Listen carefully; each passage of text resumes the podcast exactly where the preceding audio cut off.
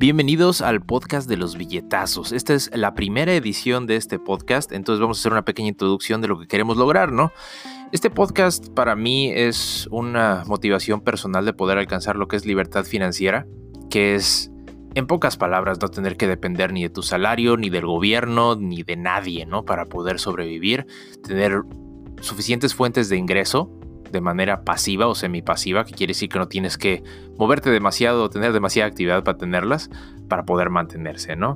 Sabemos que nunca puedes alcanzar 100% la libertad financiera, pero a lo que nos referimos es vivir una vida en la que si quieres tienes un salario puedes trabajar, pero si no puedes vivir ya sea de tus inversiones, de tus rentas, de algún negocio que ya esté en automático, entonces eso es lo que nosotros queremos lograr, ¿no? Dar algunos tips y dar algunas pues recomendaciones y por qué no, si la audiencia tiene otras recomendaciones o correcciones, pues establecer comunidad de gente que piense más o menos igual, ¿no?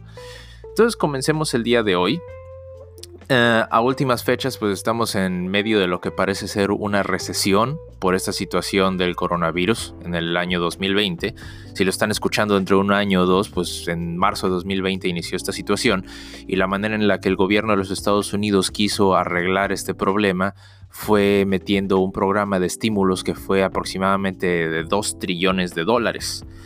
Y digo, considerando que eso va a causar una inflación desgraciada en los últimos años, pues vale la pena ponerse a pensar si realmente quiero estar acumulando dinero, si mi objetivo es nada más poner dinero en una cuenta de banco, ¿no? Porque la Reserva Federal y el gobierno de Estados Unidos en cualquier momento pueden decidir imprimir 2 trillones de dólares y pues mis cuentas pues ya no van a valer lo mismo. Aunque tenga los mismos 100 dólares en mi cuenta de banco, no voy a poder comprar las mismas cosas, ¿no? Para ejemplos de esto tenemos lo que pasó con Venezuela hace unos años, lo que pasó en Alemania después de la Primera Guerra Mundial, cuando se la pasaron imprimiendo billetes para poder sacar a la gente de la pobreza.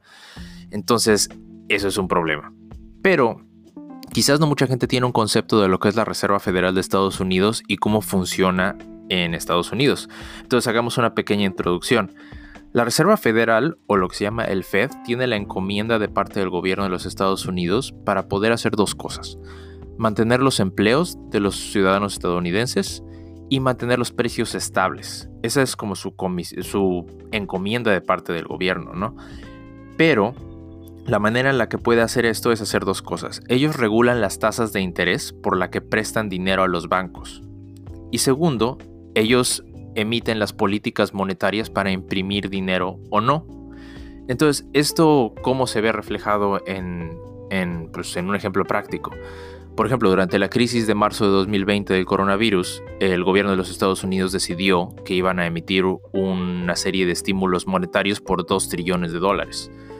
Esto tiene que hacerse en concordancia con la Reserva Federal. Y lo que hizo la Reserva Federal fue decirle al Banco Central que imprimiera ese dinero.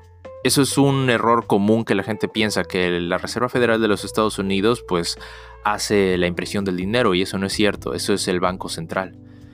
Entonces lo que hizo, lo que hizo el Banco Federal fue imprimir los 2 trillones de dólares por medio del Banco Central y entonces pues la Reserva Federal lo que hizo fue decir, sabes que con estos 2 trillones de dólares yo lo tengo que poner en circulación. ¿Cómo lo hace? Pues comprando deuda básicamente. Entonces hay cuatro lugares específicos donde la Reserva Federal metió esos dos trillones de dólares de este paquete de estímulos. La primera de ella fue dándosela al gobierno. El gobierno es otra entidad para la Reserva Federal, en pocas palabras, pues los 500 millones de dólares, perdón, no 500 millones, 500 billones, ¿no? Que para los otros latinoamericanos son 500 mil millones, ¿no? Pero los 500 billones de dólares se los dieron al gobierno que es un cachito de esos dos trillones. Y el gobierno básicamente le dice a la Reserva Federal, yo te debo ese dinero, es como un pagaré. Y la Reserva Federal voltea y dice, ah, pues este pagaré tú me lo vas a pagar con 2% de interés. Entonces si le dieron 500, si le dieron 100 dólares, van a pagarle 102 dólares. Y ese pagaré lo pueden vender a otros inversionistas. Entonces tú como inversionista puedes ir a la Reserva Federal y comprar esos nuevos pagarés para tener una inversión. Y pues la belleza de esto es que teóricamente el gobierno de Estados Unidos nunca va a quebrar. Entonces si tú inviertes en esos pagarés, seguramente te los van a pagar, ¿no? la otra área donde la Reserva Federal invirtió sus trillones es en deuda corporativa y en seguridades hipotecarias. ahí es donde se pone la cosa espeluznante porque la deuda corporativa que está comprando el, Fed o la Reserva Federal son deudas que a lo mejor esas empresas no van a poder pagar en un futuro. ¿Qué significa esto? Que si yo soy una empresa gigante como, no sé, Home Depot o... No Home Depot porque a lo mejor eso está bien ahora, pero digamos como Office Depot o otra empresa de papelería que a lo mejor no le está yendo tan bien, el Fed agarró y dijo, no te preocupes, yo te compro todas tus deudas, voy a invertir ahí dinero porque yo sé que tú me lo vas a pagar, aunque, aunque realmente no haya seguridad de que vaya a pagar esta, esta empresa grande, ¿no? Entonces, estos, estos pagares corporativos es 500 millones de ese paquete de 2 trillones. Y aparte de eso, han comprado también seguridades hipotecarias de bancos. Entonces los bancos prestaron hipotecas y la mayor parte de estas seguridades hipotecarias son seguridades hipotecarias a préstamos corporativos. Entonces no son hipotecas como para mí o para ustedes que son para comprar casas, son para rentar oficinas o para rentar tiendas para poder vender cosas. Pero como todos ustedes saben, la mayor parte del retail se ha movido de ser físico a ser algo en línea y sobre todo con la crisis de 2020 del coronavirus en marzo, mucho más gente se ha visto movida a comprar en línea. Entonces es muy probable que en los próximos años muchas de estas empresas que sacaron hipotecas para comprar pues centros comerciales y ese tipo de propiedades y bienes inmuebles no puedan pagarlo en un futuro. ¿Qué es lo que pasa? Si estas inversiones del Fed no son pagadas, el Fed pierde dinero. El Fed a final de cuentas es un banco más. Es el mayor banco y la Reserva Nacional de los Estados Unidos y es el banco al que voltean los bancos para que les den dinero. Si el Fed hace malas inversiones, pierde reservas y por ende no puede prestarle dinero a los bancos y los bancos necesitan dinero. Entonces, ¿qué pasa? La única manera de resolver eso en un futuro es imprimir más dinero.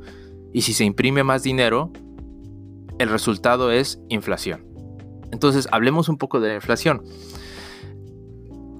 En pocas palabras, el precio de las cosas se define por la cantidad de dinero en circulación dividido por la cantidad de bienes y servicios.